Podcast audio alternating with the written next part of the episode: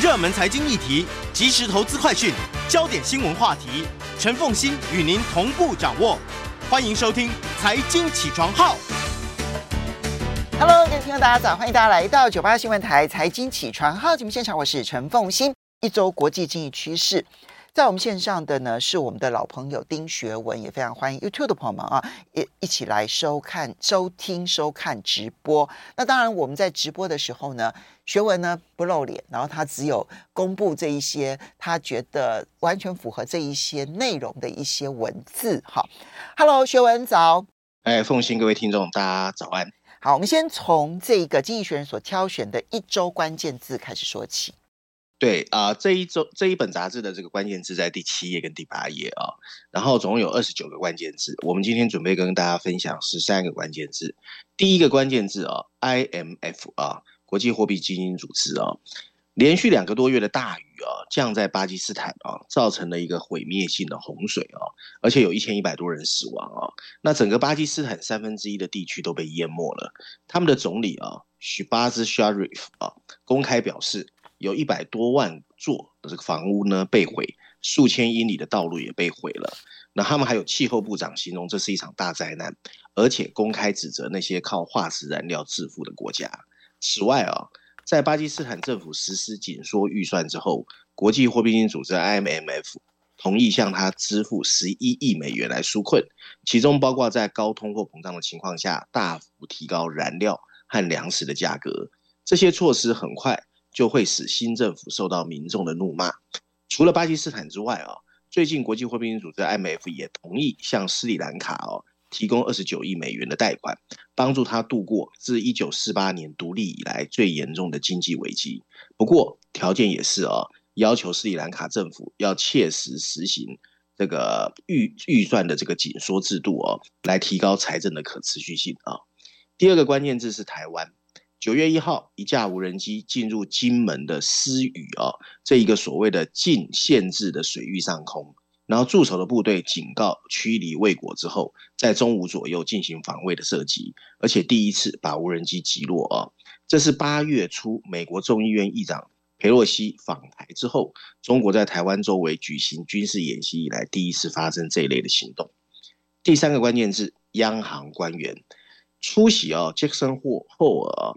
全球央行年会的央行会官员呢，在利率问题上传达了明确的鹰派资讯。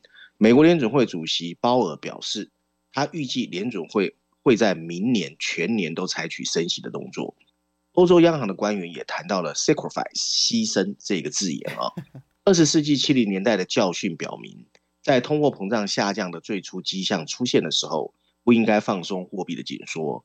预计欧洲央行会在九月八号的下一次会议提高利率。央行官员还警告，即使会导致经济衰退，提高利率用于抑制通货膨胀是必要的。第四个关键字：star Market 股票市场啊，继续升息的严厉承诺令股市感到不安。S M P 五百指数、Nasdaq、Dow Jones，包括美英国的 FTSE 都在几天之内大幅的下跌。抹去了他们在八月份反弹中取得的大部分收益。第五个关键字：欧盟。八月份，欧元区的年度通货膨胀率上升百分之九点一，波罗的海国家呢上升超过两成。所有数据都表明，未来几个月价格上涨的幅度还会更大。现在预计欧洲央行会把基准利率再提高零点五个百分点。第六个关键字：能源价格。飙升的能源价格是欧洲通货膨胀困境的一个主要原因。在俄罗斯天然气供应中断的情况下，没有任何迹象表明会有所缓解。这个礼拜，俄罗斯国有天然气公司再一次关闭了北溪一号输送管道三天，显然是为了进行更多的维修。在一次付款纠纷之中，俄罗斯天然气还停止了向法国公用事业的运输。与此同时，德国最大的公用事业公司 Uniper。要求政府新增信贷额度，来避免流动性的紧缩啊。第七个关键字：英国。八月二十六号，冬天即将来临。英国政府今天在严重的生活费用暴增的情况之下，宣布电力和天然气价格的上限提高百分之八十啊，就是价格上限，平均是三千五百四十九英镑。企业不在这一次价格上限的范围内，可是企业破产的压力无比巨大。第八个关键字：土耳其经济啊。八月三十一号，土耳其的通货膨胀再次飙升，刷新二十四年来的纪录。在民众消费激增的驱动下，第二季的 GDP 比去年同期增加百分之七点六，比全球大部分的国家看起来都好。不过有迹象表示，这波经济成长应该到了尾声。为什么？由于政府的非正统的经济政策，疲软的货币推动了出口。由于通货膨胀上涨百分之八十，家庭提前购买，以应对未来几个月的进一步价格上涨。与此同时，土耳其当局将家庭能源价格平均提高了两成，工业能源价格提高了五成。第九个关键字啊，这是一个新创企业的名字啊，Snap S N A P。八月三十号，由于不断恶化的经济环境，社交媒体 Snap 宣布裁员两成，并且终止包括 Pixie 照相无人机。还有本来的原创节目这些的新计划，以进行公司的业务和成本结构的重组。这家社交媒体还警告，本季度的收入会继续放慢。第十个关键字啊，疫苗莫德纳啊，八月二十六号，莫德纳对辉瑞还有 BNT 提起专利的诉讼，指啊指他们侵犯了所谓 mRNA 技术平台的核心专利。根据报道，莫德纳认为辉瑞和 BNT 的 COVID-19 疫苗侵犯了莫德纳。在二零一零年至二零一六年期期间提交的专利技术。第十一个关键字：BYD，比亚迪哦。比亚迪是一家具有全球雄心的中国电动车制造商。今年上半年的销售量哦，还有利润都大幅增长。今年前七个月，这家公司销售的新能源汽车数量超过二零二零年加二零二一年。尽管如此，比亚迪最著名的投资者巴菲特八月三十一号宣布减持。它的股份到百分之十九点九之后，股价开始暴跌。第十二个关键字啊，动力电池。八月二十九号，汉达、本田宣布会跟南韩的电池大厂 LG 新能源斥资四十四亿美元，在美国合建一座新电动车的电池工厂，预计二零二三年动工，并力争在二零二五年前开始量产。LG 新能源的解决方案啊，预计会受益于通货膨胀减少法。为减少电池对中国依赖的公司提供的税收减免。最后一个关键字啊，每周九十小时，什么意思啊？八月三十一号啊，印度有一家企业的执行长公开建议，任何工作的职场新鲜人在进入工作的前四到五年，每天应该工作十八个小时。还说年轻人在职涯初期啊，就在讲什么工作和生活的平衡为时过早。那这个话呢，一出来之后引起哗然哦。那这家公司叫孟买刮胡刀公司，它的创办人呢是在一家网站上公开列出这些文章的。那现在呢，印度的社群媒体正在流行一个名词，叫呃 quiet quitting，无声辞职。那就是说呢，你把分内工作做好，其其他事情都跟自己无关。不过呢，无声辞职的的这个浪潮可能来自中国。那让中国曾经出现躺平哦，所以躺平跟无声辞职正在这个中国跟印度的职场里面蔓延。其实无声辞职受伤最重的是劳工自己，这这一点，这这一点哦，我我不是我不这一点，我其实我并不是要惯老板哦，不是不是这样，大家听懂这个这个意思，就是说我今天在职场上，我说啊，老板你只给我这么低的薪水，所以我只做这么多的事情，感觉上你好像惩罚了老板。我告我要告诉各位说错，你其实惩罚了自己。为什么呢？因为你不需要一辈子为你这个老板卖命。好，这个老板只愿意付给你三万块钱，没错。你你你的这个付出如果超过三万，你会觉得很不划算。可是你要去想的是，如果我的付出超过了四万块钱，我就会有在职场上累积四万块钱的那个履历，还有绩效。当我下一次跳槽的时候，对不起，我的要求就可以要求到四万，那人家就会评估说，哦，你确实值这样子的一个这个这个薪资。过去真的是你的老板苛苛刻了你，可是如果说今天老板给你三万块钱，你就做三万块钱的事情，等到你想跳槽的时候，人家看起来你确实只值三万块钱，因为你交不出超过三万块钱的绩效出来。所以我的意思是说，你不是被一个老板给绑定，你不是被一家公司绑定。在这种情况之下，你要为你自己个人的长长久久去负责。我觉我的想法是这个样子了。所以，这个这当然这个是一个嗯一个这个在职场上面一个讨论的一个焦点，不过提供给大家做参考。不过上个礼拜真的就包括了鹰派的各国央行，然后以及欧洲的能源危机，我觉得这两件事情实在是太严重了。后续啊还会有比较长的一个发展，这里面的关键字有很多都跟这个有关哦，大家可以来观察。好，那么接下来我们再来看到《经济学人》这一期的 Cover Story，有两个版本的 Cover Story。嗯对。这一期呢，除了全球版本封面故事，还有一个英国版本的封面故事啊。嗯，那我想今天我大概是深谈啊，就是全球版本呢，我们跟大家谈的细一点。然后呢，英国版本我简单跟大家说一下他讲的内容啊。那先来看全球版本的封面设计啊。那大家如果看到封面设计哦，其实一看就知道又回到美国。那其实就是大家最熟悉的，位在美国纽约港自由岛的自由女神像啊。她右手还是拿着火炬。左手呢捧着美国的独立宣言，不过你发现他现在是劈腿的啊、那劈腿下面的这个底座呢，其实去过这个地方都知道是美国移民历史博博物馆啊、那上面有一排白色的大字哦，叫“分裂的美国”。那这次经济学院用了两篇文章，除了绪论第一篇之外呢，还有十七页的 briefing 专文啊、哦，来跟我们跟我们谈一谈现在正在呃撕裂的美国啊、哦。然后在这个封面故事里面呢，经济学人带我们去看看。美国的国家体系正在怎么从一个民主的实验室变成今天一个两极分化的培养皿？华盛顿 DC 呢，在很大程度上现在已经陷入僵局。美国各个州政府啊，决定以惊人的速度推进各种新的政策。理论上这不是坏事，因为美国有五十个州，有五十个实验室来推来试测测试呢，哪些政策有效，哪些政策无效。那人们呢，也可以自由选择你要居住的地方。企业也可以按照各地的法规选择适合你的企业来推动业务，这就是疫情爆发期间许多人纷纷搬到所谓比较郊区的真正原因。每个州政府呢，都可以在税收权重或者公共服务之间做出自己喜欢的选择，而每个州政府也可以向拥有更好的教育。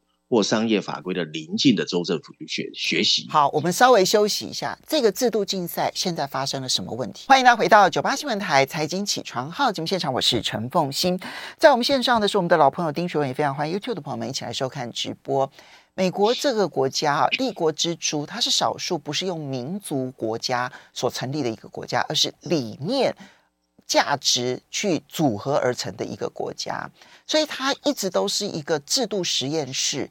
那你要回到在一七七六年那个时候的全世界，其实全世界的国家几乎都是王权国家，哈，就即便是像英国有内阁制，可是它基本上还有英国女王。那嗯，在在这个美国要去实验一个没有国王的一个一个民主共和国，那时候很多国家不看好，但是美国实验成功了。那这从一七七六年到现在两百多年来，其实它表现的非常的优异。但是它现在，而且它里面有很多制度上面的优点。哈，刚刚这个学文提到说，嗯，就经济学人特别点到说，你现在这么多的联邦，然后呢，每一州每一州有它自己的独立，然后可以彼此竞争，然后去选择一个对人民最好的一个制度，然后呢，人民的移动不是没有任何的限制，那就让人民的移动来决定什么样的制度比较适合我。其实是一个很好的民主实验室，也非常成功过。但现在发生了什么事？对的啊，我们继续来看文章哦。那到了今天啊，这种所谓具有建设性的动机的联邦体制啊，已经不是地方政治人物热衷的啊。相反的，他们现在正在打一场民族文化的战争。你譬如说，要不要规定什么内容才可以在课堂上讨论？要不要让购买枪支变得更容易？要不要让变性的青少年提供医疗的干预？还有，该不该让非法移民得到更大的好处？这些问题呢，其实都可以轻易的激怒啊两党人士的敏感啊，但像修路或者是税收政策这些事情呢，变得没有人在意。而温和派呢，可能可以倾向少一点愤怒，多点修桥造路。但现在更多的政治人物早就不选择温和体系了，他们就是唯恐天下不乱。最难以想象的是啊，在美国的五十个州之中，有着四分之三的人口。他居住的三十七个州呢，目前都是被单一政党所牢牢的掌控。在过去三十年，由单一政党控制的议会和州政府的地区增加了一倍之多。那这些由单一政党控制的现象啊，越来越根深蒂固。胜选者呢，为了自身的利益，往往会恣意妄为的重新绘制选举的地图。越有办法掌控地方选举的政治人物，也就变得越来越目中无人。他们变得比较不在乎啊全国性的选举，而把目光放在了初选。而在初选过程中，狂热的党派人士喜欢剑走偏锋，因为这样 选民才容易被煽动。而争取这些极端选民的最好方式，就是拒绝妥协。这让极端主义变得理所当然。这还导致了一场更为恶劣而且尖锐的全国对话。这也使得想在美国推动商业运作变得越来越难。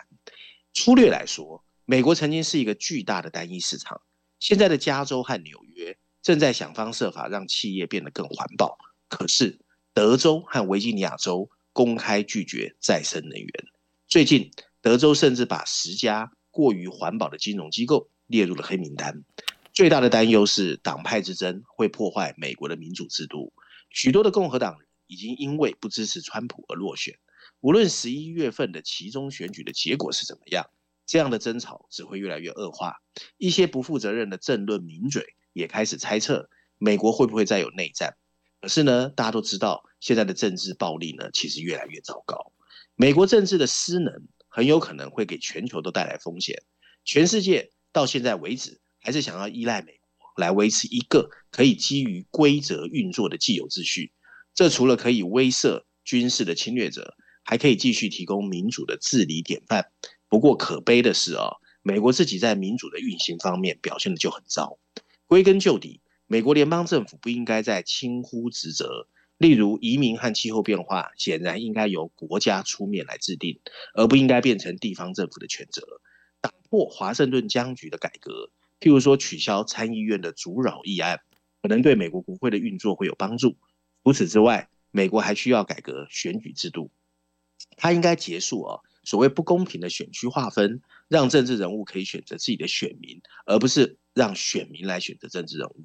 各州应该像密西根一样，通过独立委员会重新划分选区，来让这个程序不被政治势力影响，还可以让单一政党难以巩固自己的选举势力。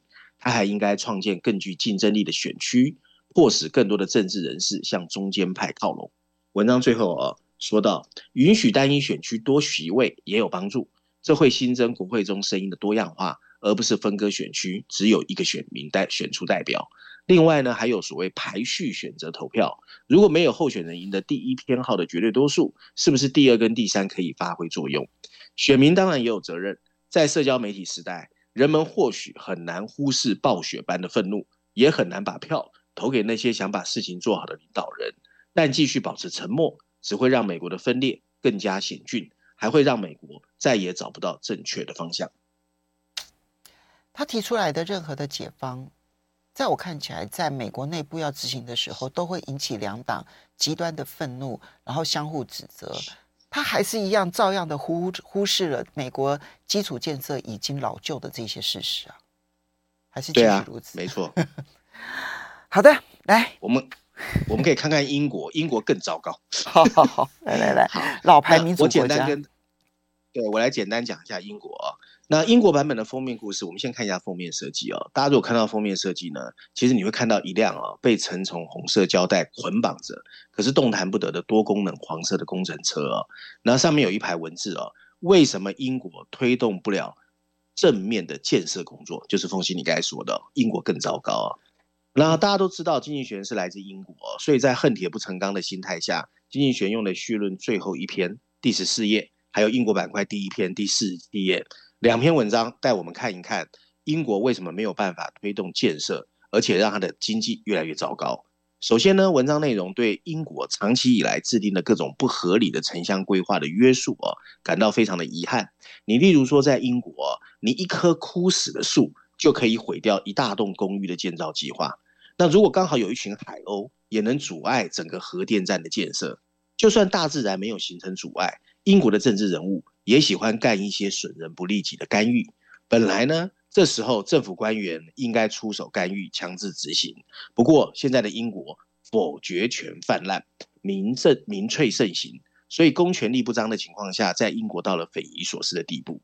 另外哦，英国的法规的作茧制服呢，也非常夸张。所有制度你看起来呢，每一样看起来好像师出有名，不过放在一起就变成一个灾难。最后就是英国最具活力的几个城市，最近几年都一直没有办法向外扩张，那容积率的这个要求也严格的不得了。英国更是从一九九一年以来就没有盖过水库，一九九五年以来没有盖过核电厂。那你去那边盖看它的高铁都是很多很多年了，非常老旧了。经济学人在文章最后呼吁，英国人不应该再把保守主义误认为环保主义，把保护古代林地或者虫鸟和遏制气候混为一谈。在全球充满不确定的今天，英国再不痛定思痛加大建设，只会让脱欧之后的英国经济更加糟糕。好，来，这个 美国跟英国，我觉得他讲他因为是英国媒体，所以他在讲英国的时候，我就觉得他比较脚踏实地一点，知道英国现在面对的是真正的人民生活痛苦的问题。可是他在讲美国的时候，我就认为他比较唱高调。嗯，好，同意。接下来再来看到你这边要特别挑选的是《伦敦金融时报》的社论啊，要来谈各国央行的关键时刻。其实这个是延续着在呃 Jackson Hole 这个全球央行年会，然后美国联准会释出了一个鹰派当道的这样的一个讯息，应该是有相关的哈。没错没错，其实就是杰森后完之后啊，《伦敦金融时报》觉得其实全球央行要赶快自立自强了啊。那这篇文。这篇文章的主标题写的 是央行的关键时刻，然后补充标题说的是 Jackson Hole 啊提供了一个反思决策者到底在哪里犯了错误的一个好机会啊。文章一开始他说呢，在 Jackson Hole 的央行年会上啊，全球的央行行长成为了众矢之的，大家都在骂他们。其实他们应该好好准备和责备他们的人去接触。去年美国联准会主席鲍尔在他主题的演讲中暗示。物价压力只是暂时的。当时美国的年度通货膨胀率大概只有刚刚超过百分之五，可是现在已经超过了百分之八十点五。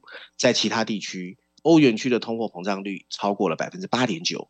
而 Citibank 花旗银行预测啊，一月份的英国通货膨胀率会达到百分之十八点六，是英国自己定的两 percent 的九倍。事实证明哦，物价压力不是短暂的，利率正在急剧上升，来遏制通货膨胀。央行行长们需要一些自我的反省，才能引导经济体重回价格的稳定，并维护自身最重要的独立性。政治人物呢，现在把通货膨胀的数字一股脑的都推到了央行身上，要他们去负责任。你譬如说，英国最有可能当选这个首相的 Liz Truss 啊，他就针对英格兰银行的责备作为自己的政纲的一部分，而澳大利亚更是已经启动了对中央银行的审查。这可能有助于政府将自身的缺点转移注意力，但这进一步削弱了已经在金融危机中受损的央行声誉。现在的危机是啊，货币政策会进一步被政府掌控。历史提供了充分的证据，绝对不能由政治人物来决定货币政策。与其为了回避责任躲在央行背后，应该让央行行长和公众公开对话，并想方设法帮忙恢复各国央行的声誉。将这一次造成生活成本的危机的责任完全归咎于货币政策制定者是不公平的。很多事情根本就超过他们能够控制的范围，不确定性存在方方面面。史无前例的疫情让我们很难判断需求和供应链之间的关系，而供应链中断和新冠疫情进一步扰乱了经济前景的预测。而普京出人预料的入侵乌克兰，更导致了能源和粮食价格的历史性飙升。事后看来，错误看起来比当时更明显。央行充其量已经变成一门艺术，而不是一门科学。尽管如此，独立货币政策的技术性和合法性现在都受到了严格的检视。由于信誉是锚定家庭和企业通货膨胀预期的重要工具。好，今年的 Jackson Hole，我们我们稍微休息一下，马上回来。欢迎大家回到九八新闻台财经起床号节目现场，我是陈凤欣，在我们线上的是我们的老朋友丁学文，也非常欢迎 YouTube 的朋友们一起来收看直播。好，那么嗯，学文提到，伦敦金融时报非常担心全球央行的独立性如果丧失，而由政治人物来操控的话，可能会让全世界的通货膨胀变得更加难解。那可是现在的状况看起来的趋势是如何呢？对，他后面开始提建议啊、哦，他说今年的这个 Jackson Ho 的会议啊、哦，应该作为推动啊央行对于模型、方法和理念的一个重新评估。全球的央行呢，也应该要变得更有适应性。过去两年告诉我们，当地缘政治、公共卫生和供应链因素变得越来越有决定性的时候，传统经济模式几乎没有帮助。提供前瞻性指导的能力进一步受到了质疑。对历史趋势的依赖，比如说前十年的低通货膨胀，还有物价稳定，已经不能让决策者忽视当前和未来趋势的不一样。事实上，美国联总会和欧洲央行都在疫情期间修改了策略，基本上使他们更能容忍更高的通货膨胀。吸取教训的明显努力，会在一定程度上恢复信心。据说。前联总会的副主席哦，叫 Alan Blinder 哦，曾经把什么叫物价稳定呢？他做了一个定义。他说呢，当民间的一般人或者社会开始不再讨论或担心通货膨胀的时候，才代表物价稳定了。那现在呢？但现在呢？这是一个非常遥远啊，看起来不大容易实现的前景。欧洲正在努力支付能源的账单，美国的房租正在飙升。而政治人物像鲨鱼一样围绕着货币制定者在转，央行行长需要好好反思错误发生的地方，并表现出他们有能力控制这个最坏的结果。好吧，各国央行的行长们，这个任务非常的艰巨，因为按照这个美国的前财政部长 Summers 的说法，你。就是也是呼也是这个这个这个联准会主席鲍尔其实有点类似的说法，就是你必须要先忍受一段痛苦，你才可能真正遏制通货膨胀。但问题是，各国的政治人物真的能够放手让各国央行先让人民承受一段痛苦，来彻底解决通货膨胀吗？好，最大的问题很难呐、啊，现在要现在要选举了，很难 没错。好来，接下来我们再来看到的是《经济学人》这一篇，特别要去分析欧洲的能源危机。欧洲的能源危机是非常严重的。对，我想如果不是美国和英国做封面故事哦，我觉得这一篇应该是封面故事哦，因为他用了三篇文章哦，分别在序论第二篇第十页，而且财经板块他放了第一篇跟第二篇，所以如果你关心啊所谓欧洲的能源危机的人啊，不管你是从财经面或者是消费者的面啊，这三篇文章可以看一看。不过我们还是尽量把它整合之后跟大家分享一下经济学的论点啊。经济学认为啊。随着俄罗斯的天然气、法国的核电，还有挪威的水电的中断，对欧洲能源市场造成的严重破坏越来越糟糕。整个能源价格的这个飙升已经到了一个超现实的状态。上个礼拜啊，天然气的基准价格飙升了三成。去年夏天，法国和德国一年电力的合约价格大概是每百万瓦时一百欧元，最近已经飙升到了一千欧元以上。虽然最近有稍微回升，不过还是很高。而英国的壳牌石油的老板甚至公开提出警告，这个危机不会只有今年这一个冬天，会有好几个冬天啊，都有能源危机。随着现有的家庭和企业能源合同的到期，新的能源合约开始逐渐被重新拟定，而痛苦变得更严重。随着欧洲央行决定升息对抗通货膨胀，这将进一步加剧对经济发展的挤压。越来越多的经济学家预测，未来几个月会出现非常严重的经济衰退。单一货币兑换美元的汇率现在处于二十年来的最低水准，就是欧元啊。而欧盟成员国之间的动荡跟争吵已经迫在眉睫，要开骂了。到目前为止，欧盟委员会的反应哦还不够坚定。他的最新想法是对于发电的天然气价格设定上限，这可这有可能在九月九号的欧盟部长会议上讨论。设定价格上限听起来 OK，但结果很可能适得其反。这是因为上限不会抑制对稀缺能源的需求。根据一项研究，从六月份以来，西班牙实施的价格上限已经导致了西班牙的天然气发电量又增加了百分之四十二。欧盟范围内的这个政策只会进一步新增对天然气的需求，并让冬天不得不进行配给制的可能。各国政府应该专注两项更重要的任务哦，而不是修修补补。第一个呢，应该做好在支持最弱势的群体的同时，让市场机制来遏制需求。大量的宣传是必要的，有针对性的援助可以遏制账单。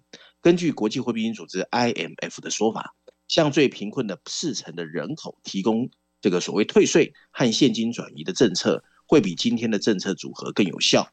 现在的政策主要包含了燃料税的减免，还有销售价格的设定上限。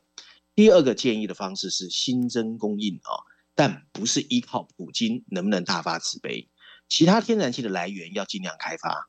这就是法国总统马克宏最近跑去阿尔及利亚的原因。在欧洲，各国可以互相帮忙缓解瓶颈，譬如说解决跨境天然气的互联不足。如今投资不足和标准差异哦，已经阻碍了西班牙和法国向德国和东欧输送天然气的可能性。文章最后说到，所有这些都需要大笔的资金。到目前为止，欧元区债务最重要的、最重的成员国，包括希腊、意大利和西班牙，已经把它 GDP 的百分之二到百分之四用于财政纾困和救济，来缓解能源危机的冲击。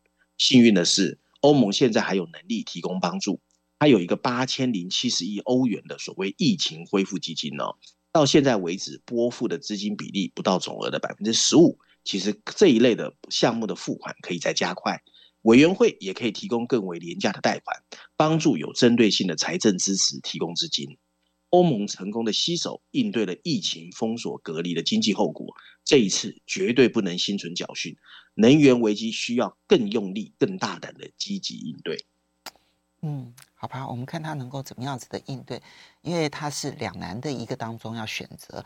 他们现在要去买更多的天然气，都会面临到一个问题，因为像德国跟卡达，它的天然气合约为什么谈不成？因为卡达要求要签十年合约，可是呢，对德国而言，他现在就是要减碳呐、所以他未来的目标是，他既不依赖石油、煤，他也不要依赖天然气，天然气是过渡的，所以他不要签十年。我觉得这个结构性的问题，你说在短期之内能解决吗？我也打一个问号。好，最后其实我们不到一分钟的时间呢、哦。那么，嗯，这个经济学人要探讨中美之间，就好不容易有关于中概股退市的问题达成了一个财务结构的一个结论。那他的结论是什么？